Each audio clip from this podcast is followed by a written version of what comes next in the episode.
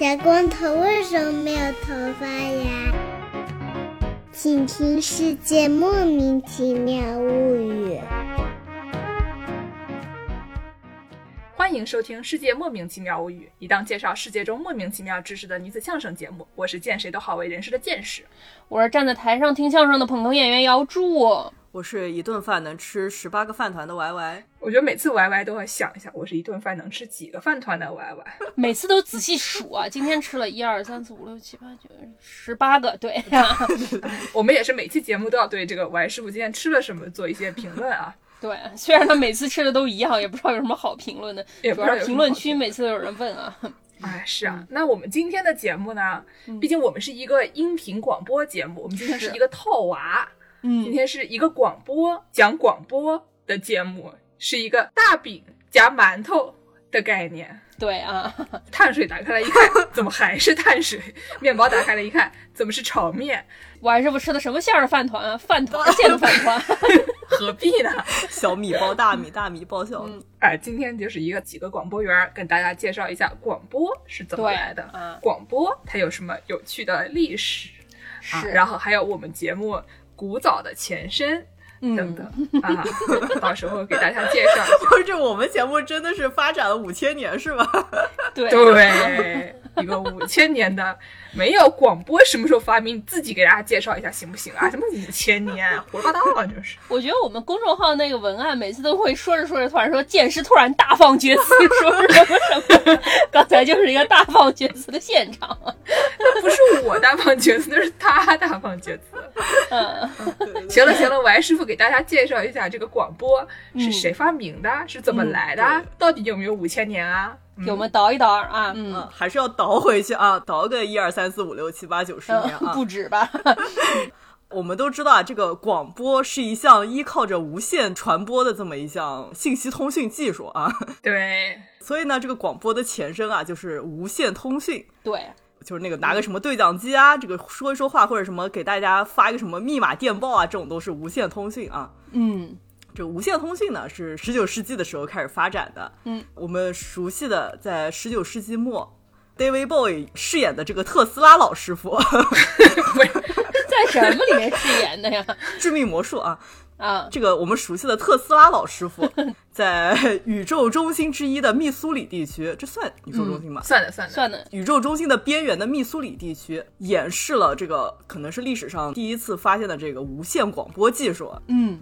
然而呢，一般我们提到这个广播之父啊，都是提到的是 Marconi 师傅，这为什么呢？特斯拉怎么了呢？特斯拉忙去发明电动车了，还是怎么回事？可能就这个特斯拉老师傅展示完了以后，就觉得，哎，我就演示过了，那我在宇宙中心演示过，大家都知道了呀，对不对？那第一个就是我了呀。然而并不是这样的啊。嗯，Marconi 师傅在一八九六年的时候，他拿到了第一个无线电报的专利。啊，等于他是抢租了，哎，是抢租了，不要脸啊，这位朋友。所以呢，大家以后记得啊，写了 paper 在发表之前，先把它挂上 archive，知道吧？对对对对对，这个文科的朋友们也可以经常把自己的文章挂到自己的网站上去啊。对，反正就是大家互相看一看，学一学，没有坏处，嗯，对吧？so 快，哎，我记得这两个人是分开来，Marconi 他不是抄袭的，但他们俩是在差不多的时间发明的，相隔了三年嘛。然后呢，只是一个人他先注册了，另外一个人没能来得及注册，嗯。所以就是稍微有点不考究，但是还行吧。对对对，而且一个是在这个宇宙中心啊，密苏里地区，然后还有一个是在英国拿的专利啊，隔离有点远。哎，所以就很可能这个三年时间呢。一方的新闻还没有传到另外一方啊！虽然我们都知道这个宇宙中心其实是有能力把这个新闻传到宇宙各处的啊。说什么呢？对啊，那个时候都能八十天环游地球了，对啊。就这个特斯拉师傅呢，是在一九零零年的时候才拿到了这个无线广播啊，或者是无线这个电报的专利。嗯，是。但是呢，这个马科尼师傅有拿了专利了以后，还紧接着继续研究啊。在零一年的时候，发了第二篇 paper，并不是研究出了什么呢？有了一个跨时代的进步啊！他把这个无线通讯啊发过了大西洋，嚯！对，他就坐稳了这个广播之父或者广播他爹的这么一个称呼啊！他爹，广播跪在他面前喊爸爸。对。但是呢，就特斯拉老师傅是一个有多项荣誉傍身的一个师傅，所以呢，特斯拉老师傅因为在宇宙中心就可能已经拥有了宇宙王的称呼，所以他也不是很在乎这些广播之父的小称呼，对不对？对，大家都喊我爹爹，对吧？就是一个电报，我不是很在乎这个儿子，爱人不认。是，嗯，就还有我们今日份的这个英文小教学啊。就这个 Marconi 这个词呢，因为它是广播他爹嘛，对吧？所以现在这个词在字典里面也有无线电报的意思，就是可以做名词，也可以做动词。这是意大利语小教学吧？你英文也能查到。广播也是跟爸爸姓啊，这个父系社会。那说完了谁发明的啊，谁是爹这这个话题，那我们再说一下最早的我们常见的这种电台形式是在什么时候出现的？我们都知道，这个无线通信是在十九世纪末期开始发明的，所以在这个二十世纪初期呢，就是一九二零年左右啊，嗯，在军事以外的地方开始使用了广播这么一种传递信息的形式。有。啊，就民间开始购买了一些广播资源啊，然后开始创立一些广播台。嗯，毕竟一几年的时候，那会儿打仗嘛，这种技术都是用来在战争使用啊。主要都是啊，这个船给另外一个船发些什么电报，一个潜艇给另外一个潜艇打电话说，哎。李亚晓得这个马桶怎么冲？我听说一个故事是说，这个以前的德国那个 U-boat 潜水艇，说是那个马桶特别难冲，他们会专门派一个技师负责冲马 桶。真不错。然后呢，曾经有一个纳粹船长，他就不信这个邪，他就觉得说，不就是上个厕所吗？能有那么难吗？然后他就自己冲了，结果呢，那玩意儿就失败了。然后他的那个潜艇就是水都进来了，所以他只好浮起来，浮起来了以后就被英国人发现了，就把他抓了。我的天！场面一度非常尴尬，就是为了冲个马桶。何必？就什么的电话，哎，我觉得那个时候这个电话可能还达不到这个技术啊？怎么回事？两个潜艇在水底下并排开，然后一个打给另外一个说：“哎，你老婆今天晚上做什么饭？哎，啊，吃够了。”是一个南京十三路公共汽车的概念，平行一起开聊天，对，打开窗户互相喊。哎，就这个最早政府发营业许可证，这个商业电台是在美国，不是宇宙中心了，但是跟宇宙中心相邻的一个地方叫匹兹堡啊，Pittsburgh，Pittsburgh 啊，就是我们熟悉的这个美国末日里面啊，这个艾丽和乔尔出发的那个城市。我师傅又开始夹带私货，大家匹兹堡总是知道的吧？别瞎夹带私货呀。对，说回啊，第一个商业电台叫 KDKA，我当时看着这 KDKA，我就在想。正常这种大写字母都应该是一个什么的缩写？对，嗯。然后我就查了一下，就用各种不同的形式查了一下，就这个 KDK 的缩写是个啥？KDK 到底代表了一个啥？然后发现这个 KDK 其实什么意思都没有啊。没有意思，对，就发营业证的时候，随手拿了一张纸过来，看看下面几个字母是 K D K，然后就把 K D K 这名字发给了人家，啊，不是很考究。对，K D K 这个电台现在还是出现着的，是由 C B S，也是美国著名的一个电视广播公司在运营着。大家现在在匹兹堡附近，可能还是能收听到这个广播台的。很多广播台都是 K 开头，因为当时一开始说电台都是军用的嘛，所以说他们这个。电台的这个编号不能随便乱用嘛，不然就混了嘛。军用的它这个广播电台，它一般都是以 N 开头或者是以 A 开头，然后军用以外的民用广播台一般就以 K 和 W 开头。有意思，在密西西比河为界，密西西比河东边的。就以 W 打头，然后密西西比河西边的就以 K 打头，在美国是这样啊？不是，不是，这个也不 make sense。东边难道不应该 E 打头吗？然后西边不应该 W 打头吗？别想，不不细想。对对对，啊对。那说完第一个商业电台，那我们再提一嘴大家也比较熟悉的英国著名电视广播台 BBC 嗯，对，也是一个老牌广播台，然后成立于一九二二年，也是一个历史悠久的广播台。哎，过会儿我们给大家多讲。一些跟 BBC 有关的搞笑知识。对啊，对，就是这个 BBC 呢，从成立到发展到英国各地，可能也就花了好像六年的样子吧，挺快。对，很快啊，就说明这个大家很需要这么一项娱乐活动。我觉得大家也很需要我们节目这样一项娱乐活动。是啊，能不能多听听我们节目？哎呀，我们大概快速的这么讲了一下广播的历史，那我们给大家再讲一下一个物理小知识。物理知识。就我们熟悉的，你听广播拿那个收音机，就是上面经常会要你调两个不同的频率。我跟你说，你这个熟悉的东西，我觉得我们的听众的年纪可能不一定是见过的，你知道吧？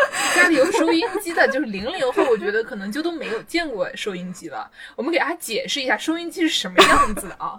这个收音机一般是一个黑盒子，然后呢，它的这个表面上呢，有一排那种就是数字，从八十几点几到一百多少的这么一排数字。是。然后呢，右边呢有一个旋钮，这个旋钮你拧了以后，它就会有一条在这个屏幕上的一个杠，就会顺着上下移动。它是一个物理的啊，它不是那种像现在晶体管或者什么东西，它就是你戳一下它会动的。对啊，这些都是你手动往上滚、往下滚的，就像以前那种老电话要手动滚差不多的概念。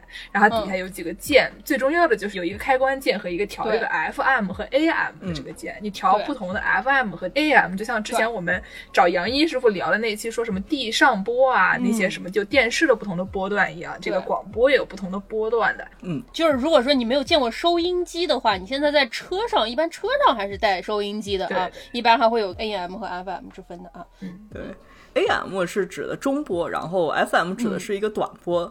比较直白的话来说，AM 一般是经常是用于省台。嗯，在江苏省整个境内，你都想听同样一个频道。那比如说你今天出差去了苏州，然后突然想吃青团，吃着青团，你又想去听个什么文艺广播，所以这个时候呢，你只要打开了 AM 啊，调到这个幺零五三，你就能听到这个江苏广播电视台的文艺广播。啊，就是搭配着文艺广播，吃着青团，这也是一件很文艺的事情啊。厚礼不得了，哎呀，这个猪油，猪油焖性了。是的，对，嗯。但是呢，这个 FM 一般是比较常用于你城市电台啊，就比如说你吃完了这个猪油青团啊，闷的不行，然后回到了南京，想吃个烤鸭。哎，所以呢，这个时候你就可以打开这个 FM，然后听一个啥呢？幺零五点八呀，幺零五点八呀，哎，听的音乐节目，吃起鸭子那也是很自在了。看看孙燕姿有没有出新唱片啊？对对，嗯。但是呢，就我们毕竟是一个物理小知识啊，对，所以给大家说一些五年高考三年模拟里面能考到的一些小知识啊。哎呀。这都是干货，啊高考还考这个呢？要收钱了，要收钱了。嗯，AM 指的是呢调幅电波，就是你看它这个波形啊，就是有低有高，参差不齐，哎，这个幅度不一样。嗯。好的，解释很困惑啊，就是我来给大家演示一下，是这个样子。咱们是一个音频节目，白师傅又趁机在屏幕里蹦起了大地，你用小手挥啊挥也没有用。行行行，我知道。玩师蹦大低就是 AM，嗯，然后呢，就是玩师蹦大低，这个手摆的幅度有高有低，就是一个 AM 的概念。嗯，这个 FM 呢，指的是调频电波啊。我们经常听人家说什么 FM 幺零四点三，都会说调频幺零四点三啊，就是一个调频电波的概念。就它这个波啊，有疏有密。啊，频率不一样，就是我师傅蹦大低，一个是蹦的手一会儿举得高，一会儿举得低。然后呢，这个 FM 呢，就是我师傅一会儿跳得快，一会儿跳得慢。说的很对嗯，对，但是他的手是同样的，呃，同样的一个幅度跳的那是什么海藻舞啊，还有对对对，什么五十万年前的舞。所以，所以它这个变化不一样，它这个解码方式不一样。对啊啊，所以我们拿那个物理收音机的时候，要拨一个键，然后这个解码方式换掉，然后你才能收到别的频道啊，去听一些对岸的靡靡之音啊，就是专门要调一个比较远的波段啊。这个知识太硬核了。好，那我们下面呢，给大家讲过这些。古早的广播电台和这个广播电台的原理以后呢，我们就给大家举一些这个广播电台的例子啊，嗯，一个比一个更野蛮。那我们先让助攻说一个非常野蛮的啊，我说这也是一个古早广播电台啊，跟着我还是不说这个 KDKA 基本上差不多时期的这么一个广播电台，算是最早的商业广播电台，都不知道有没有之一啊？啊，对啊，这是最早还是做广告的。是非常牛，这就要说到我们宇宙的中心中西部的，还没完了。这个故事是一个中西部奇谈啊！这故事我们要先讲一声，就是我们知道这个故事呢，都是因为听了那个助攻特别喜欢那档节目《Reply All》里面的，对啊，专门有一期讲这个，有兴趣的朋友们呢，也可以自己去搜索一下。是，还有本书叫《Charlatan》啊，庸医，庸医，对。所以说呢，我们基本上也就是一个洗稿的概念，大家听听以后再回去看看人家的啊。嗯，对对对对对啊，这就要说到有一个哥们儿叫做约翰布林克利 （John Brinkley），他本来不是中西部人，他是一个北卡罗来纳州人。但是他后来来到了中西部。他一开始是个电报员，就是王师傅刚才说，无线通讯技术开始发展那会儿，战后刚开始发展这个电报，大家都很爱打电报嘛，他就成为了电报员，学会了打电报。哦，等于像那个你拿那个呼机打到那个总台去，然后有一个人给你接电话，跟问你说你要呼哪个电话号码，差不多那个概念。最早那个拍电报不是还得去邮局拍电报吗？对，就也是那个负责传输信息的那个服务员的那个概念。是，他会操作这个电报机，这个是当时的一门手艺，一门。技术，他当时家里也穷嘛，十六岁就学了这个，但是他的梦想就是成为一名医生啊，哦，治病救人。他从小就自命不凡啊，他觉得我可以解放世界，那会儿也差不多解放世界了。他想说，那我还能干个啥呢？能不能结束战争？哎呦，战争他自己结束了，那那那那我就治病救人嘛。他就梦想成为一名医生。但是呢，他家里没这个钱啊。在十九世纪末二十世纪初，美国那会儿流行一个东西叫做假药啊，这也是一个广播的概念。对，我们小时候听的广播里全是卖假药。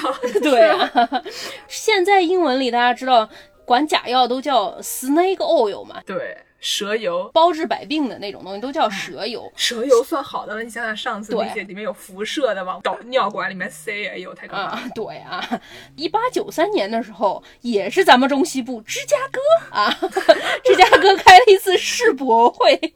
这个世博会上就有一个牛仔小哥拿出了一条眼镜蛇，啊，跟眼镜蛇搏斗，搏斗了一会儿之后拿出来一瓶油，说：“乖，刚才累死了，终于大家都死了。这个油就是我刚才从这个蛇里面榨出来的油，从眼镜蛇里现榨的，可以治百病。现榨，有一种酒店卖那种什么现榨西瓜汁儿的感觉。对对对对对对。然后大家就纷纷上去买啊，后来这个词儿就成了假药的代言人。反正当时医学可能也不是特别的发达吧，你正在一个发展。期嘛，当时就很流行这种乱七八糟的医学流派啊，有这种叫什么 electrical medicine，在美国就特别流行啊，就有点像是从印第安的那种萨满下来的那种草药学一样的，就像这个印度的阿育伟达这一派系。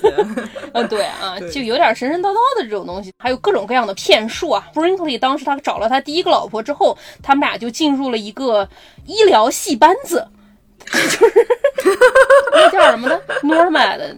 马戏团，对，有点像马戏团一样游走各处的那种，就那种赤脚医生走来走去的行医的，就是这个。现在好像日本有些小村子也会有那种像是派遣的，这块地方他自己没有一个卫生所，没有诊所，然后他就会把就是稍微大一点的城市的医生，他就隔三差五的去一次，给那边的人当地人治病，就这种游走的。哦，对，但是你说那种是正经的医生，他跟他老婆的这个是医疗戏班子，是一个骗人的那种，就是他们要搭一个台子，然后。在台子上面插点火炬啊什么的，然后先找人上去搞点杂耍啊，或者是搞点什么马戏啊。吸引了你的注意力之后，再演一场戏啊，就是很拙劣的那种剧情嘛，就是什么某某某大伯爵夫人，她得了一种怪病，就是因为没有我们这个药，然后她就死了。朋友们，你猜怎么着？现在已经找到了这种药，大家要不要买？就戏之后就卖这个药啊，一般卖就是点什么带点色素的糖水儿啊什么的。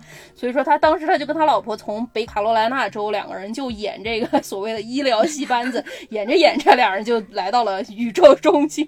演 Grace Anatomy 医疗戏班子，对，大家互相睡啊，对吧？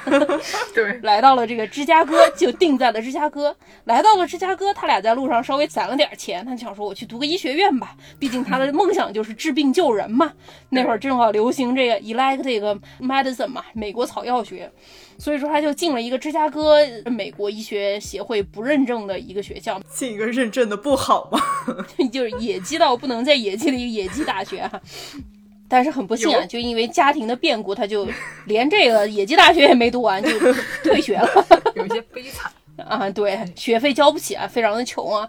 一九一二年的时候，他就没办法，他回到了老家，问人买了一个假文凭，上克莱登大学购买了一个假文凭。对，然后跟另外一个哥们儿合伙开了一个治阳痿神药的男性博物馆。那个时候，这种男性博物馆也很流行啊，差不多的套路就是 想到了珍宝馆。对。就是你进门的时候免费，然后就给你一系列这种历史上伟大的男性啊，或者是男性什么人体展览，看看看看看，看到最后进到一个小黑房子里面，在这个黑房子里面，你就看到一个面具，那个面具流下了泪水，然后突然灯一闪，出现了一个医生，然后说你是不是也像他一样非常向往男性的雄风呢？我们来给你们开点药吧，当然是一个套路啊。这个地方我们要给大家这个澄清一下，所谓的珍宝馆它不是这样的地方，珍宝馆是一个。年纪很大的老馆长，老年妇女，然后她就是很喜欢这个男性的雄风，她专门开了一个博物馆，只展示男性的雄风。但也不仅是男性吧，他那个。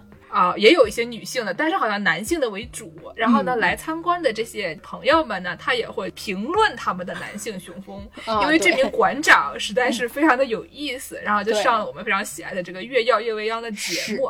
所以呢，我们经常有事没事就会提到这个珍宝馆的馆长。对，上了《越药越未央》一个电视节目，然后画面里除了馆长本人，后面全都是马赛克，没有一个能粉红色的马赛克。馆长讲话也充满了马赛克。就很难播这个，是，对，但是这个 Brinkley 开的这个神药馆，大概也是当时一个很常见的骗局的这么一个形式嘛。他就到最后就跟您说，小伙子，你进到这个博物馆，是不是对男性的雄风有什么样的憧憬呢？你看看这个可怜的面具，可能就是你啊。你想不想要我们这种神药呢？啊，他就是当时是这个销售人员。然后后来一九一四年，他找了第二个老婆，这第二个老婆家里稍微有点钱，于是呢，他们俩就搬到了这个。堪萨斯 City，堪萨斯城，付清了学费，然后终于把这个草药学的医学学位读完了，拿到了文凭啊。当时在美国，这个草药学还被有的州是认可的，大概当时有九个州，你拿着这个草药学毕业的文凭是可以拿到医疗执照的。当时堪萨斯他就拿到了一个执照，嗯他们俩就在报纸上看说，这个堪萨斯有一个小镇叫做 Milford，这个小镇它只有三百人。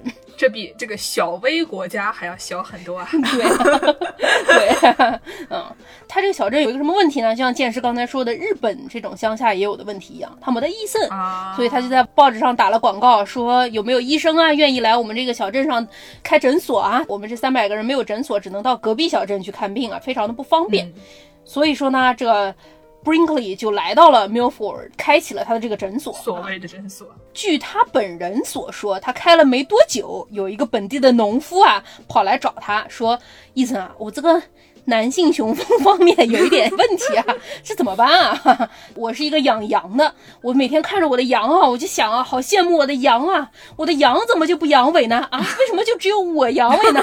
我要是拥有羊一样的这个器官，我说不定是不是就不阳痿了呢？啊，你不管我不管你把这个羊的睾丸搞来给我，你不给我我就不走。哎，就他号称他没有办法盛情难却。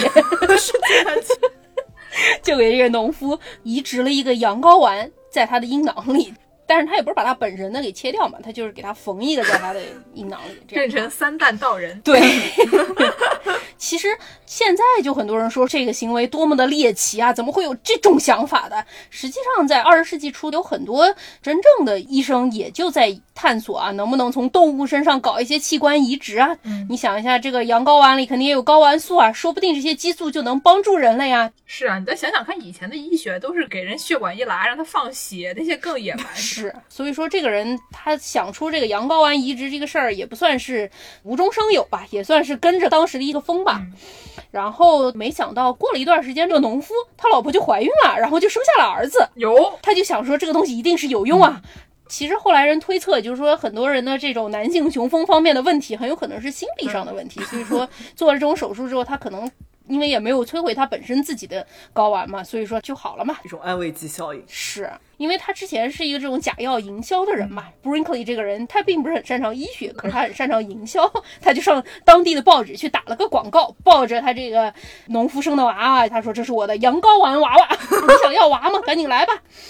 于是呢，就有很多很多人就来找他，到他这个诊所来。他这个移植术啊，他现在不仅仅移植男的，他还移植女的呢。哎呦，他还把母羊的这个卵巢也给摘下来，缝在女性的卵巢边上，非常的可行行行，吓死人了！哎呦，对呀，不仅说能治阳痿啊，还能治疗肠胃胀气。胃癌、肺气肿，万病皆可治。说有一名妇女得了肝炎，也去这么治啊。做这个羊睾丸这个手术啊，还有一个过程。你去的时候，你一开始这个规模比较小的时候，像这种农夫这种都是自带羊 （B Y O G Bring your own，对吧？后来发展出了规模，就是来问他 一层啊。我家没有羊，我也想一只羊睾丸，怎么办呢？于是他就 在这个诊所里养起了羊。进诊所你就先挑一头羊，这是一个那种海鲜店的概念啊。进门放一堆那个水族箱，里面捞一个啊，现杀，现挑现杀。是以前马代街有一家金老汉烧鸡公，就是这样的，门口有很多鸡笼子。我想到海鲜馆一般都先拿个什么黑色塑料袋给你装个鱼过来，你看活的，对对对对对对对对，就是这个概念。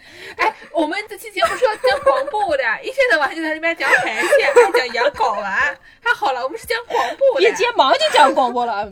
先讲这个手术，然后你选完羊之后呢，你上这个手术台还不能全麻，你要是局麻，这样你就能保证给你移植的这个羊就是你挑的那个羊，对吧？就是刚才王师傅说的这个，拿黑色塑料袋上给你看一眼。怎么讲到广播呢？就是说这个一九二二年，早，他这个事情不知道为什么被《洛杉矶时报》的老板啊，Harris Chandler 听说了。这个《洛杉矶时报》的老板一听，乖乖，这个是蛮厉害的嘛！你来，你来，你来，就把他招到洛杉矶来了，跟他说说我们这个报社里面有一个编辑，他也不孕不育，你给我们这个报社编辑做一个这个羊羔丸移植术试试吧。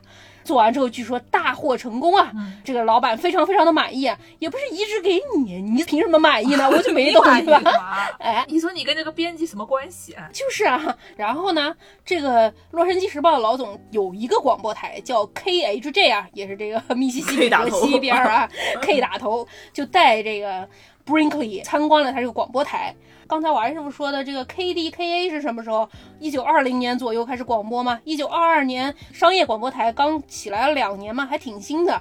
Brinkley 去看了这个东西之后，想说这个好啊，我平时上报纸打广告啊，这个东西效果不是非常好啊，我要有一个广播台，这不就是能啊让大众都知道我这个诊所了吗？于是他回到了这个堪萨斯的这个小镇之后，他就向堪萨斯申请了一个广播执照。那会儿大家也不知道，因为也没有这种东西嘛，所以说国家也不知道，就给他发了一个广播执照，他就成立了一个自己的广播电台，叫做 KFKB。什么意思呢？他有的时候跟人家说说我这个是 Kansas First，Kansas Best 的意思啊，就是堪萨斯最好，堪萨斯第一。哎，有的时候说是 Kansas Folks No Best，我们堪萨斯人民懂的都哎，怪不得了，宇宙中心啊，是啊。这个广播电台播什么呢？就是刚才剑师说啊，这个姥姥小时候经常听的这个广播电台里面的这种卖假药的这种广播的套路啊，以亲切的路线循循善诱啊。你给我们演演，你给我们演演。哦，我亲爱的朋友，您的前列腺发炎吗？您在卧室里是否有难言之隐？您还在努力掩盖自己的病情吗？这么拖下去，您的人生下一站可将会是雨花功德园呀！如果您还在寻找对策，但又说不出口，不要害怕，不要彷徨，约翰布林克里医院就是您最好的出路。我立刻信了，非常亲切。像我这种，我可不想进入雨花功德园，人生后花园。那么我只好去进入约翰布林克利医院。然后呢，就说我们这个有两栋医院大楼啊，有非常多的医护人员，都是非常专业的，有很多很多的病人都在我们这里得到了治愈，生下了儿子。你不信，你看小比利，小比利来跟大家打个招呼。嗨，我觉得这个东西跟那种莆田系医院差不多的意思，就是他弄。的看起来是挺正规的。然后呢，通过一些最现代，然后有最多人看、最多人听的那些媒体，对，来打广告，所以叫莆田系用百度打广告，这个是用广播打广告，都是差不多的。而且他们的扮演的都是一个一般人看了会信的那种，看起来很厉害的一个医院的角色。所以，除非你这个人天赋异禀，你这个病人懂得比医生多，不然的话，其实你也不一定是知道他这个东西有多不靠谱。而且现在看到这种广告，你知道会有假药啊，或者是你知道会有这种假宣传，有的人可能会留个心眼查一。下，当时一九二几年，压根儿就没有这种套路，他相当于是这种套路的发明人啊。那个时候的真药可能都是假药，对吧？对对对，没有人知道什么是真的啊。他还雇人二十四小时广播广告，你什么时候打开广播，你都能听得上他的这个广告。就非常非常多的人去他那儿做手术啊，他那儿那个养羊圈啊都已经养的非常大了，不然那个羊都不够用哎。他们是不是顺便就出那个羊毛衫啊什么的？给票里面全都羊毛产品。他一开始是宣传这个诊所，后来他就想到他以前是干什么的呢？大家还记得吗？卖阳痿神药的。最早之前还卖过什么？哈，还跟老婆搞过医疗戏班子，卖过蛇油啊。他想说，光卖手术，你一个人能移植多少个羊睾丸呢？你最多也就移植一次，不得了了，对吧？对。那我要可持续性的赚钱，我怎么赚钱呢？他就回到他自己的老本行啊，卖油啊。他这些药都不是那种市场上那些药，他就发明了自己的药，他叫布林克利嘛，他就有布林克利一号药、布林克利二号药，然后他搞了一个边读往来，边读网，叫做医药问答箱 （Medical Question Box） 啊，就等于说有一个人打电话去问啊，说，哎，医生啊，我今天这个咳气头疼啊，我该怎么办哈？然后就说，这位老乡，这个形式很熟悉啊。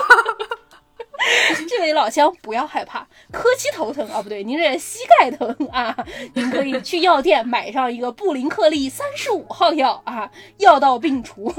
特别是有的很多病都是安慰剂效应嘛，过一过它可能会自己好。而且像他这种有一定的医学常识的人，说不定他有一些药是。对人没有什么害处，说不定它还有一点用的，把有用的没用的混在一起用吧。是啊，他卖的那个多数基本上就是染色的水儿啊，在药店卖也不是按照处方药卖的，都按 OTC 来卖的，Over the Counter 非处方药，非处方药来卖的。可是卖的都挺贵的，而且这个买的人很多啊，毕竟是一个新兴的这种宣传手段嘛，广播节目嘛。据说他当时一个礼拜就能赚和今天一万四五千美金呢，一个礼拜赚一万美金呢。你像是现在卖那个酵素的。就日本卖 酵素，对对对，嗯对，而且当时他还是最早开始放送这种音乐节目的，因为他想，哦，我要想二十四小时播广告，总要有一个人在上面嘴呱呱的讲嘛。我的个妈，讲二十四小时，啊是很累呀，你听你二十很累啊。这广告中间怎么办呢？我就给你插播一点音乐，不像这个幺零五点八，它都是音乐中间给你插播一点广告，它当然是广告中间我给你插播一点音乐，还捧红了很多当时的这种堪萨斯乡村。音乐的这种音乐家啊，乖乖都了不起，成为了当时堪萨斯最大的广播台，在全州都有播放。后来这个放了大概有个七八年吧，到了一九三零年，七八年都没被抓呀，是赚了可多钱。他那会儿整个镇上总共本身就三百个人嘛，什么路也是他修的，棒球队也是他那个的。然后这个人本身就自命不凡嘛，就更加觉得自己很了不起了，跟某些企业家一样，觉得自己简直是宇宙王啊，可以当总统啊。哦，嗯嗯嗯。反正整个镇上的这个经济都是他拉动的，当时州长什么的也都护着他嘛，因为交了不少税啊，给州里拉了不少经济效益。后来在一九三零年的时候，这个美国医疗协会有一名王海啊，打假专家。这个哥们儿叫 Morris Fishbein，莫里斯哦，Fishbein 是那个鱼腿鱼，虽然没有腿，但是呢，他这个人他硬要姓鱼腿，姓鱼腿啊。莫里斯医生他是这个医疗协会的王海，他就热爱打假。当时这个草药学啊和正骨学在美国横行嘛，他就到处去打假，说你这个草药学都是假的，你这个正骨学都是假的。然后呢，就有人向他举报 说，这个堪萨斯有一个神医挣了这么多钱啊，这个你还能有人管一管？这个 Brinkley 可厉害了，因为毕竟他是做手术的嘛，还死了不老少人呢。当时三零年，Fishbein 带人去。查封他这个诊所，说要不要吊销他的医疗执照的时候，光在他诊所里就找到了四十二张在手术台上去世的病人的死亡证明，有点吓人。不说那种你活着出去，然后回头再感染并发症死掉啊，或者吃了他药出现问题的这种人啊。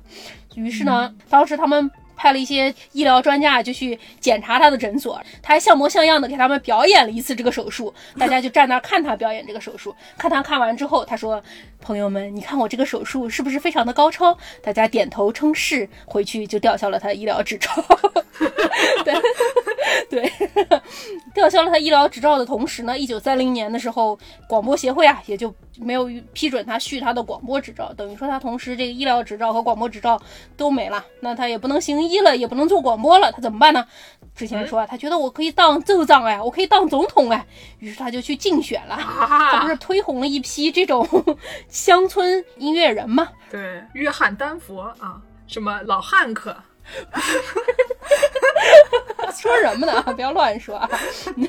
反正就当时的很火的堪萨斯本地音乐人啊，开这种音乐会，然后他就去人家音乐会上面演讲啊，他就去竞选州长啊。嗯啊，我们最近不是在干旱吗，朋友们？我要是当上了州长，我就给你们每个城里面发一个湖。乖乖哦，对，这个我记得，我听过，就是满嘴跑火车啊，对吧？修一座桥，哎，我在说什么？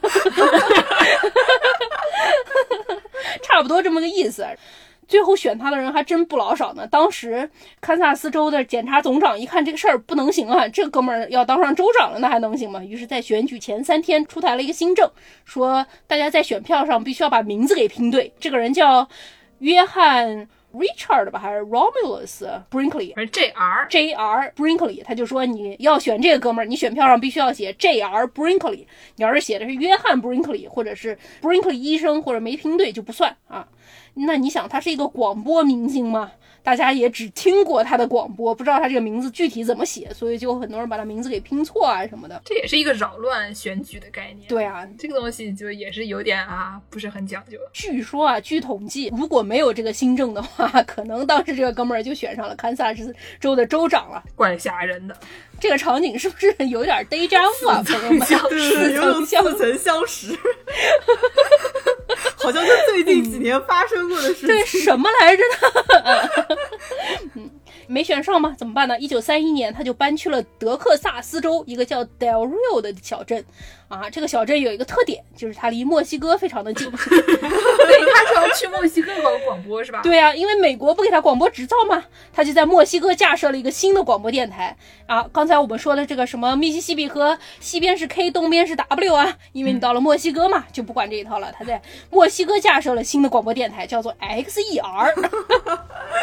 行吧，不知道具体是什么的缩写，但是他自称他这个叫 Sunshine Station Between the Nations。国际阳光台啊，然后呢，他住的这个房子离墨西哥边境也非常近，所以说他就拉了一根线，在墨西哥架设了一个广播台，拉了一根线拉到美国来，坐在家里面 还有必要啊在家播音啊。当时美国的这个广播执照最多只让你播个五千瓦，也就是说他之前那个广播台嘛，KFKB 只能在全堪萨斯州都能听得见吗？现在在墨西哥就没得人管了，他搞了个五万瓦的执照，哇，这个很费电的，对。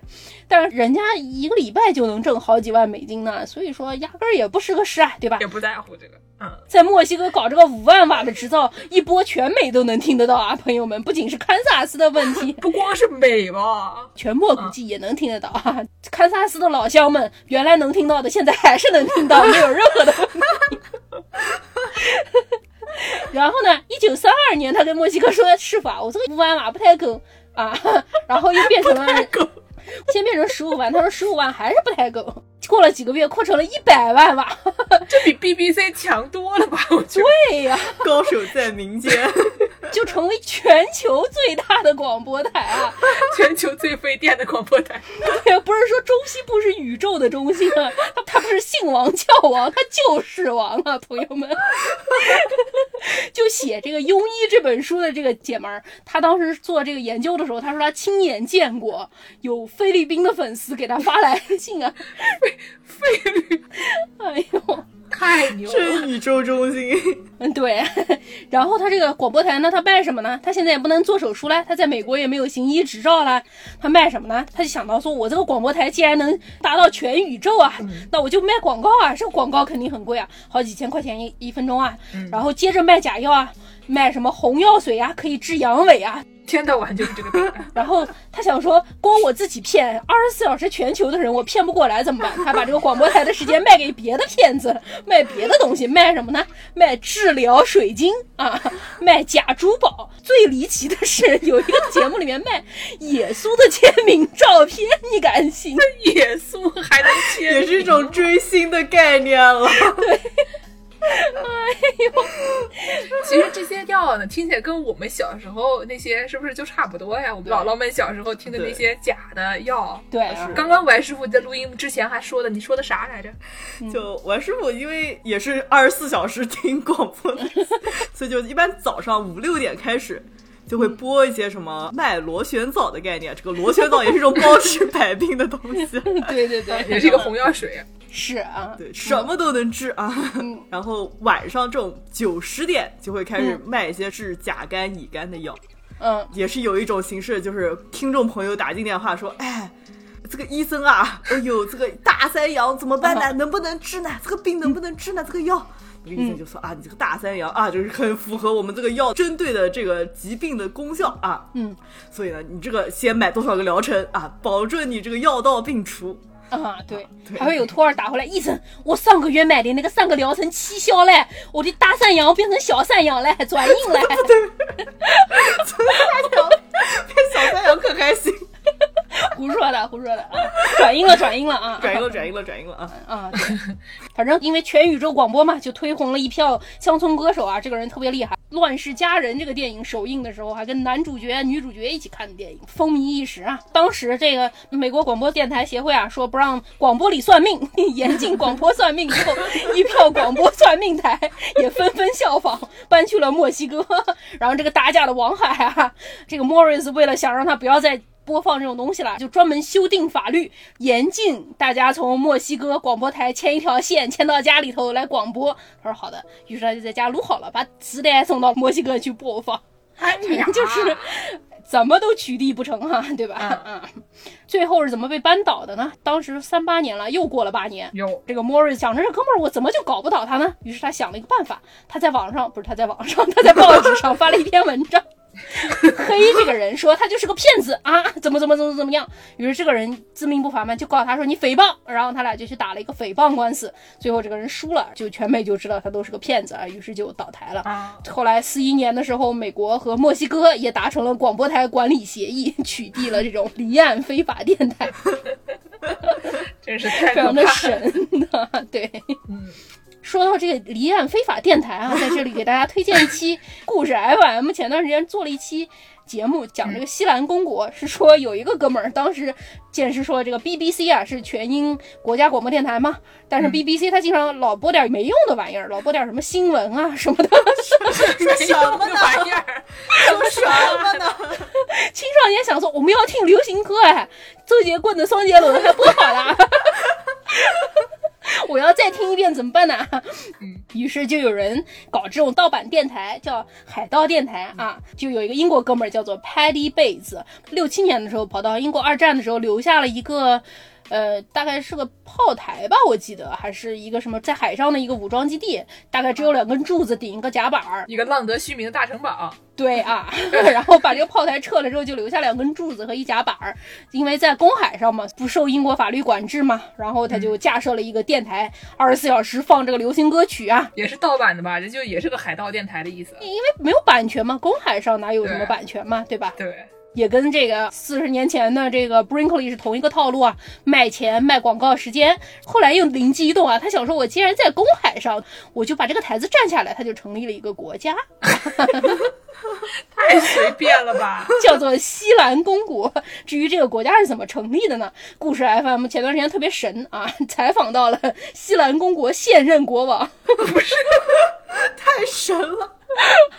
好，这期节目可以和那个跟宇宙结婚最近刀老师搞的那个小微国家一起收听啊，这也是一个小微国家的概念。是是，感兴趣的朋友们可以去收听这两期节目啊，还是我特别喜欢的故事 FM 这个彭涵师傅给配的中文啊啊，好好笑。那下面呢，见识给大家介绍一下我的快乐老家的这个广播员啊，对吧？我刚才说的这个英国的，说这个美国的，那这个我的快乐老家这个德国，他们不甘示弱，他们也要给大家推荐一些广播员。这广播员是谁呢？就还是我之前不是在节目里面炒过一篇我以前写的论文的冷饭嘛？关于这个本雅明的搞这个哲学的一个老师傅，艺术品带有光环的那个哥们儿啊！啊，对，就带有光环那哥们儿，反正就是一个这个有点马克思主义的，整天搞一些什么犹太密教啊什么那些东西混在一起的一个哲学家老哥们儿。然后这个哥们儿呢，他有一个问题，他有个什么问题呢？跟我一样，他找不到工作。嗨，这个德国呢有一个特别讲究的一个什么东西？你博士毕业了以后，你的博士论文出来了是一回事，你还得专门再写一个叫做那个 Habilitationsschrift。就是你过了这个，你才能去评这个教职，就不然的话，你不能找工作。是个啥？也是一个，相当于你要写两遍毕业论文，你得想两个不同样的。就你出两本书以后，你才能找一个正经教职，所以挺难找的。是你妈出去跟别人说，还有一篇 paper，他就可以毕业了，可怕。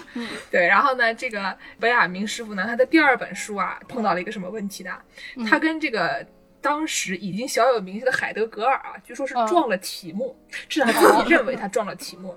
他第一开始看了海德格尔写的这个文章，说这东西写的什么东西啊，肯定不是我写的。然后给他基友肖勒姆写信说，这东西写的不行。然后过了几个月，他又跟小罗姆写信说，嗯嗯，我觉得他写这个的还是还可以的，有一定可取之处的，有一定 可取之处的。又过了几个月，跟小罗姆说，哎呀，我觉得我不行。但是，就是我个人认为啊，还是这个维亚明写的比较有意思。但是他写的东西有什么问题呢？就是特别倒浆糊，哎，就是搞来搞去，搞来搞去，你看不懂。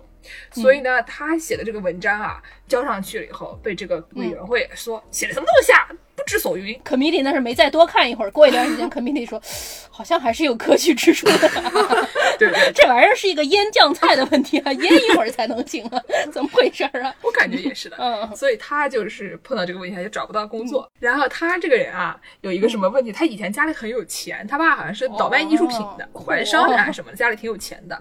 但是后来呢，这个老家德国这个经济状况不太好，然后他的这个生意也赔本了。然后呢，本来他还能靠老婆养，后来他又嗯，好像是出去搞婚外恋了，然后就是不是？那你怪谁？对，反正就是这个人的个人生活呢，有一些小小的瑕疵啊，所以他后来怎么办呢？他就去找他的高中同学啊，就像我去找我的高中同学，对吧？然后就跟他们说：“哎，我最近找不到工作怎么办？你们想办法给我开个后门。”他这个同学呢，是这个叫做 Ernst s c h o e n 是一个法兰克福电台的一个比较有名的反法西斯主义的一个广播员。后来就是因为他这个反法西斯主义的倾向，然后就找逃到英国去了。但是当时呢，在这个二十年代的时候，他在那边还是比较火的，做的比较好。是，所以本雅明就过去找他的高中同学说：“哎。”给我开个后门来，嗯，然后呢，人家就真的给他开了一个后门，所以他一九二五年就成为了一名广播员。一九二三年，刚才我们也说了，一九二零年开始给民用开始有的嘛。一九二三年的时候，这个十月份，民用广播才进入德国。然后呢，他一九二五年就当上了广播员，等于他入行跟我们入行一样早，对吧？我们也是赶在这个中国播客的蓝海的时候。是，一九二三年呢，跟 Brinkley 是同年，Brinkley 那个 Kansas First、Kansas Best 的也是一九二三年，是世界广播的大年。是啊，所以说本雅明他当时就搞什么呢？本雅明他讲的内容跟他作为一个哲学家啊、文学家这个身份非常不一样。他呢一开始第一个广播叫做青年俄罗斯诗人，还跟他的老本行有一些关系，因为他自己对这个俄罗斯的诗歌也是有一些兴趣的。嗯，但是慢慢的他这个形象啊就开始往鞠萍姐姐的方向转变了。大风车吱呀吱溜溜地转，嗯，唱起了新世纪福音战士是吗？哎呦，然后他就开始搞儿童节目。这儿童节目是什么呢？他就会讲一下我小时候，鞠萍姐姐小时候在柏林长大的时候都经历过这些什么事情呀？还不愿意说，还说是我姥姥小时候在柏林长大的时候 经历过一些什么事情？没有没有，哎呦。然后呢，他会讲一些这个，比如说世界各地发生的事情，讲什么柏林的城市变迁以外，还讲一些自然灾害啊，维苏威火山爆发啦，密西西比河水灾啦，中国广东的戏院烧起来啦，等等这些东西，什么意思？我的妈！嗯，而且我跟你说，他搞的节目跟我们节目还有一点非常像的是什么呢？什么呢？他会在这个节目里面办小剧场。就有一个稿子，就是现在这些东西录音都找不到了，只有他的当时的稿子。这些稿子因为一直都在他这个 archive 档案馆里面有吧，但是前段时间可能七八年前吧，出过一本书是英语把这些东西都翻译过来，然后整合了一本书，叫做 Radio Benjamin，大家可以有兴趣的人可以去搜一搜。然后这里面呢有一篇稿子是叫做涨工资啊，这你也是想得出来哦，就是说，嗯，一个人他想要去找他的老板加薪。但是呢，他又不知道该怎么说。结果他们俩就演起来了，一个演老板，一个演这个要求加薪的，然后就你来我往的就在那演说我们怎么样才能跟老板要求加薪啊？情景小剧场跟我们节目的这个风格一模一样，对不对？是不是有点耳熟啊？这个事情 似曾相识。嗯嗯，哎，所以说呢，他这个一个鞠萍姐姐，在这个一九二七年到一九三三年之间。一共发表了能有八九十篇的广播稿，然后呢，大部分都是他自己亲自播送的，偶尔那个广播稿是别人播的。像我们这样，如果是周更的话，八九十篇怎么也得更个三年吧？对啊，非常高产，对，非常高产，跟我们节目差不多啊，是一位非常高产的广播员，自比上了本雅明的。我们就是广播界的本雅明，哎，不是啊，广播界的本雅明不是本雅明他本人吗？你在说什么？主要是我们往北海明那边比，也没有什么好的，他也不是很成功，他也不是一个 播客，对不对？同一个时代的人，他也没有去《乱世佳人》的首映现场啊。对，我觉得他跟老板要求加薪，可能也没有成功。是。好，然后呢，我们再继续给大家讲一个，就是在那段时间啊，在这个二三十年代的时候，嗯，大家对这个广播，因为它是一个非常新兴的事物嘛，当时他就对这东西非常害怕。嗯，以前就是没有这种东西，你为什么在家打开一个啥，然后就突然就响了，对吧？对，电磁波，大家都觉得很害怕的。所以呢，之前我看到有一个网站，其实他们也是一个播客节目，但他们自己也有一个网站，嗯，整合很多以前人在那个新闻报刊上面的各种乱七八糟的奇怪的那些。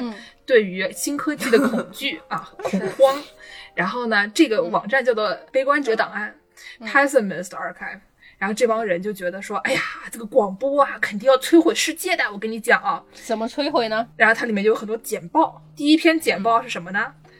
标题写的是 “Radio blamed for everything”，就什么都怪广播，什么事情都是广播的错。什么呢？比如说呢，美国的干旱，他们觉得哎是电磁波导致的；下雨下太大了是电磁波导致的；嗯海啸是电磁波导致的。真一真哎，王师傅刚才跳的那个大地又上又下的，不就搞出海啸了吗？哎，是的，对我家窗玻璃破了。也是广播导致，你是不是听了那个广播以后蹦的太大了，所以你把你们家窗玻璃打碎了呢？是我们家水管里的水颜色有问题，它也是广播导致的啊。五 G 网可以传播新冠病毒啊，对吧？对对对对，一个套路嘛。嗯嗯。然后我跟你说还有什么呢？我们家小孩啊，宁可听广播也不玩那个什么捉迷藏的游戏了啊。我们家小孩多动症，都是广播的错。啊，明尼阿波里斯三十三岁的 c o r a May White 女士说：“我要跟我老公离婚，因为他只爱听广播，他不爱我。”你跟你老公说话，回头一看，老公正在刷 Reddit，是一个概念。是，还有什么搞笑的？我家养的鸽子找不到回家的路了，一定是因为广播电磁信号干扰。那可不，我想问一下，你们家的鸽子也是靠电磁波找路的吗？嗯同理啊。我家农场上出现了一群死鸟，嗯，我跟你说，肯定是广播的问题，肯定是广播的问题，他把这帮人都导航导到我这边来了。呃，死鸟肯定是因为那个什么时间线有变换啊，对吧？昂方是达斯安的。哎呦，这个孤岛梗啊，太遥远了，好久没有学德语了。蘑菇那期里面讲说，开头就是结尾，结尾就是开头啊，是一个暗黑电视的梗啊。嗯，还有呢，说什么有一些稍微有点道理的。但是好像也没有什么，不是有什么道理？说呢？澳大利亚的羊毛产业萧条，为什么呢？然后他们就说，是因为大家都在家听广播，不出门，衣服卖不出去。嚯，是的。哎，然后纽约人不甘示弱，纽约说我们的车卖不出去，我感觉也是广播的问题。你有没有想一想，在车里放一个广播呢？这就问题不就解决了吗？对啊。然后呢，还有的人说啊。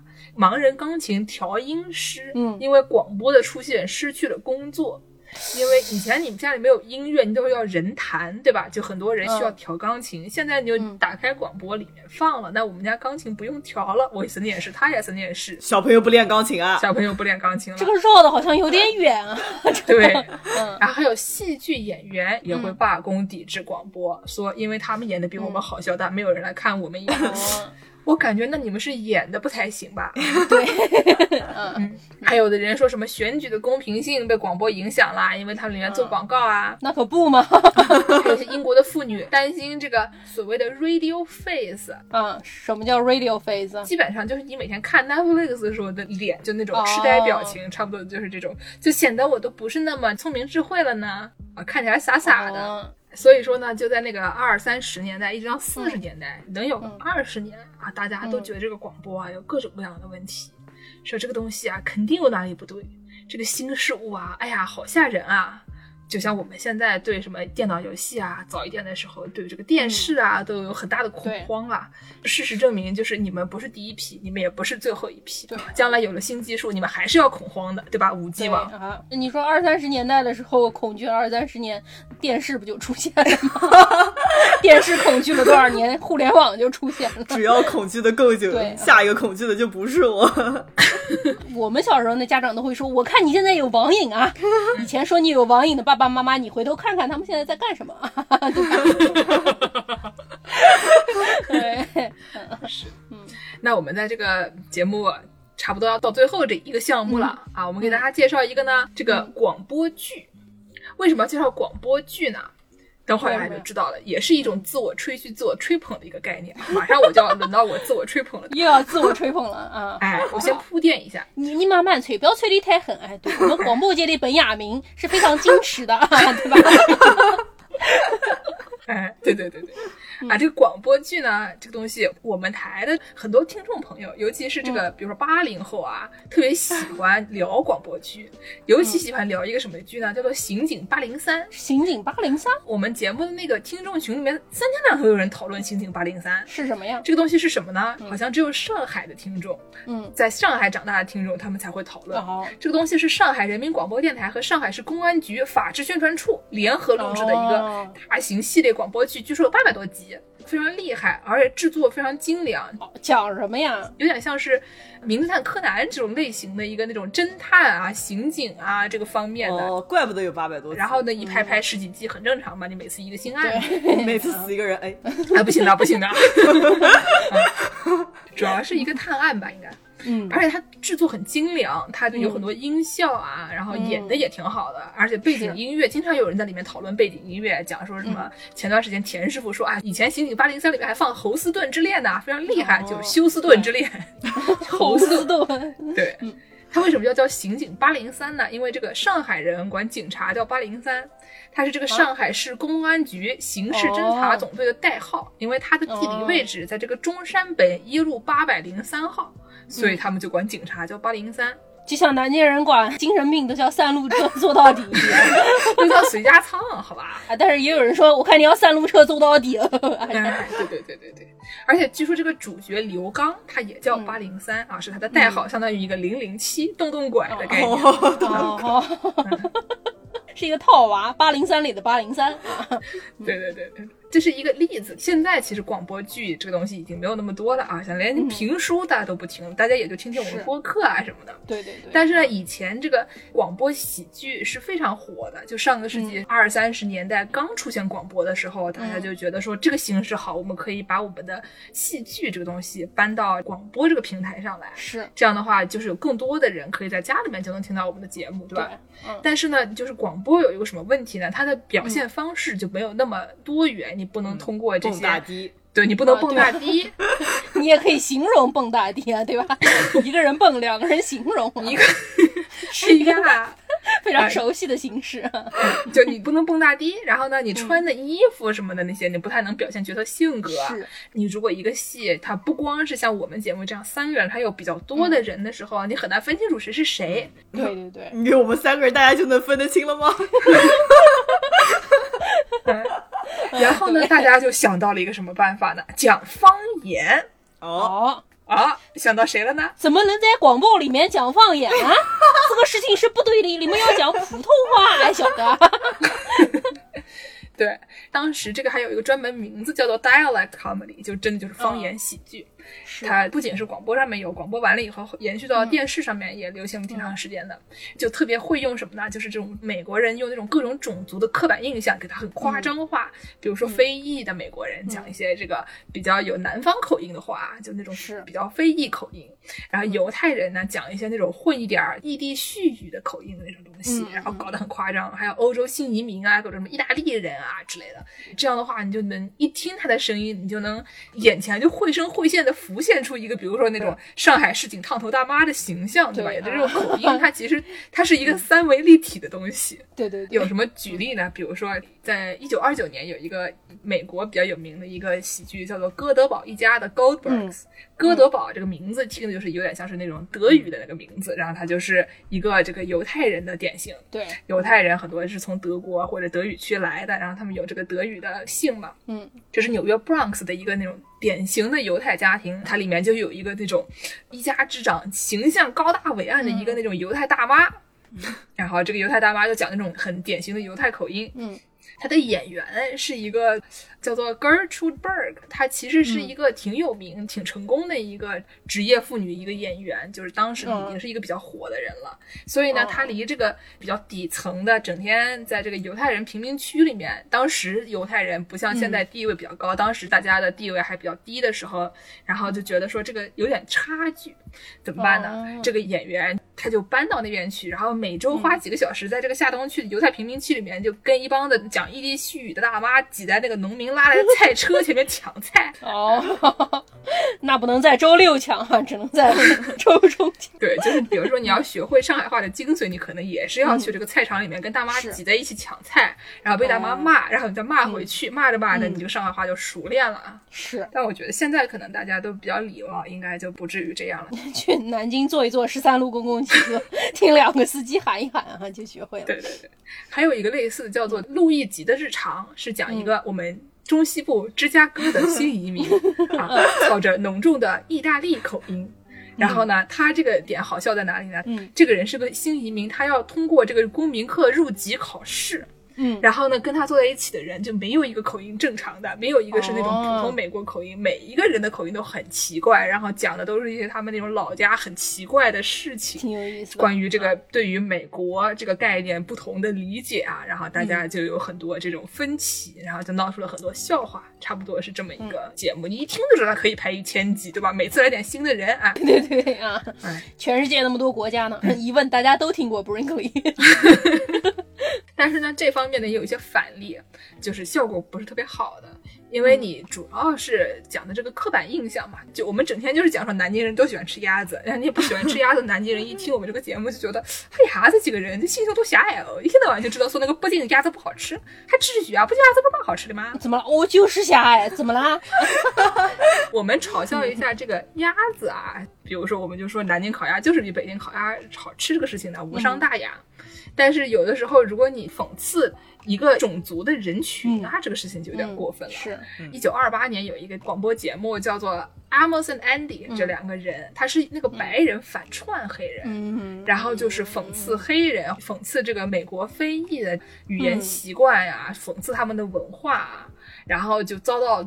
七十万非裔听众的投诉，你体会一下，那可不嘛。但是你能数出七十万，我觉得你这个节目到底做的有多差呀，朋友？哎呦，在哪儿放的呀？他也是五万把出来的吗？我觉得有可能。但他演的时间也比较久嘛，然后就老被投诉，老被投诉。那也还能演下去，有点过分。对，然后这种传统呢，其实是以前十九世纪就有一种所谓的 minstrel show，就是白人黑脸走唱秀，就把白人把脸涂成黑的，然后演各种各样的东西。都是非常种族歧视的东西，现在已经不搞了。所以说这个方言呢，它有好有坏吧。有的时候你讲别人的方言要注意，对啊，讲讲自己的方言还行。嗯嗯。然后呢，最后给大家讲一个跟方言有关的。刚才我们说不知道讲 BBC 的梗嘛？BBC 的梗是什么呢？嗯，BBC 这个一九四一年开始，当时不是打仗嘛？一九四零年代跟纳粹打仗。对，然后呢，就会有一些这种信息战的问题啊，经常就是有一些情报不能让你知道，或者说对方专门往你这边放一些假情报来迷惑民众之类的。对，所以当时这个英国人啊，就觉得说，这个纳粹有的时候会往他这边悄摸摸的搞一个五百万瓦的这个 广播台，然后就是假装我们是 BBC 啊，在里面讲一些那种迷惑人心的东西啊，推崇一下纳粹的这些价值观，觉得非常不可取。那怎么办呢？我们相当于需要把我们这个论文传上 archive 啊，把我们的这个节目专利化。嗯，怎么专利化呢？对吧？你说你都是讲英语，都是广播节目，你也不能看脸，你怎么知道呢？是啊。于是他们就找这个当时 BBC 播报员 Winfred Pickles，一般大家讲的是这个所谓的 RP，就是英国这种播音腔叫做 Received Pronunciation，也有人说是 BBC 英语或者是那种女王讲的口音，官方英语，反正就是普通话吧。是，但是它就是显得特别的上流，一听就知道这是一个正经人在讲话。这种主要是一个地位的体现，你教育水平的体现，不是说你是哪人。伦敦口音相比之下也比较土，它这个是一个比较高级社会阶级的体现。对对。然后呢，他们当时就纳粹都学会了，你知道吧？纳粹他们也不是傻子，然后他们也学会了，怎么办呢？他们说我们来整一个土的，我们让这个 Pickles 说他老家的 Yorkshire 的这个方言。哎，他一讲方言，那那纳粹学不会了，对吧？一听这个听着不太对，就相当于是一个给我们就是打专利的一个概念。但是出了一个什么岔子呢？什么呀？就是因为我们知道这个 RP 它是一个大家一听就信了的一个口音。对。那么你一个 BBC 的这个广播员突然一下讲出南京话来，讲那个土狗南京话，你说 今天二零二一年四月十二号，江苏要下雨哦，朋友们。对对对，就变成这样了以后呢，纳粹是学不会了，但是广大老百姓他们也不信了。对。就你说的新闻，大家一听觉得这台假的吧？对，这台不是真的吧？他说的东西能相信吗？是，所以就是大家听了这个节目以后，反而可能信纳粹的人更多，因为人家至少口音比较标准啊。对，因为你也没有给大家都下达一个通知，关于 BBC 从今天开始说约克逊方言的通知啊，对吧？你盖上一个章，可能大家就都知道了。对，哎。所以这个口音啊，让大家对一个人或者对一个节目的这个认知会有产生非常剧烈的区别。这个时候，我们就给大家放两句这个新加坡英语口音的《美女与野兽》。嚯！哎，放完新加坡英语的这个《美女与野兽》，我们再给大家放两句德语口音的《名侦探柯南》。嗯。啊，I got method. You come, you come. You come, you come. Uh, you see this mirror? Can show you anything one. Can show you anything You want to see what? Will show you nice nice. show you nice nice. Show me a bar, please. Wow, so fun. Wow, so fun. wow, so fun. 爽！哇靠，阿爸！哇靠，阿爸！阿爸 so sick, still come out like that. 哇，看台湾呢，马蒂了，马蒂了，非常带感。Then no choice. You go find your limpe. you go find your limpe. Huh? What you say? Ah? You not my prisoner 了啊！走走走。啊，你们要 free 了啊？I'm free 了啦，but then。哇，Thank you 啊！爸，You wait。 I go coming 了，I go coming 了，这是什么口音来着？新加坡新加坡口音，就是他们有的时候他们的过去式是用这个中文的了来表达的。I go coming 了，是个中文和英文、闽南话、呃粤语的一个 fusion 的概念。对，它特别搞笑的是，一般的外语所谓的这种 fusion 的这种语言，它是有一个语言的，就是它，比如说它是英语的语法，然后往里面塞东西。对对对。s i n g l e 它厉害的是它它混一点英语的语法，它主要是中文的语法，然后把这个英语的词塞。飞进来，然后就觉得特别了不起。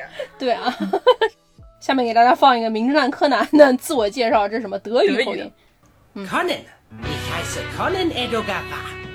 Conan，das ist aber ein ganz ungewöhnlicher Name. Das kommt daher, weil mein Vater Sir Arthur Conan Doyle sehr verehrt hat.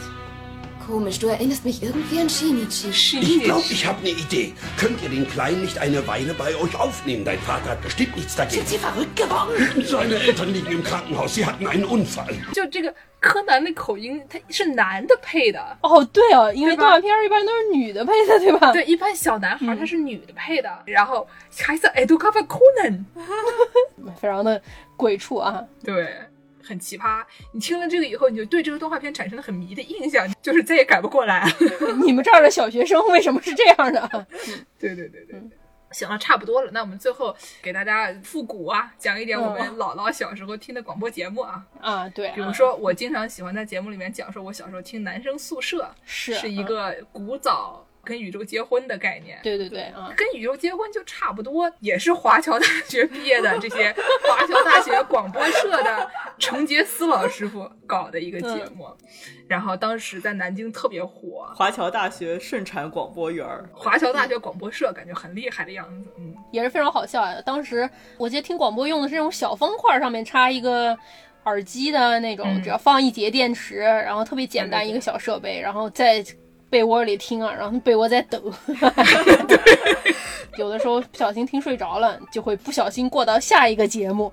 睡着的时候在听男生宿舍，醒过来的时候已经在放《子夜聊斋》了。妈妈，我害怕。子夜聊斋真的很吓人，但是其实也不是很记得到底怎么吓人，就没有那种像柯南一个光头从电梯里面出来那种冲击感啊。我印象中子夜聊斋讲挺多那种都市传说一样的那种，然后因为跟你的生活贴的比较近嘛，你跟你说一什么巴士车。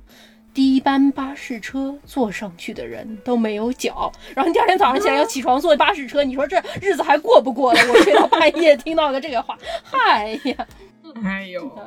我小时候还早上大概六点多钟起床的时候，还会放那个南京音乐台的《晨辉第一线》啊，是，那是一个两个女孩一起主持的节目。然后这种节目其实好像不是很多，一般要不就是人更多，要不就是一男一女啊什么的，反正就没有什么两个女生一起主持的节目。然后我还挺喜欢的，虽然也就是放放歌，也不知道是声音比较好听呢，还是就聊的内容比较清新，就觉得挺不错的。对，类似的还有蕾蕾娜娜有一个叫滴滴叭叭早上好，也是南京的广播节目。经常有人说我们节目里爱插南京话，很像。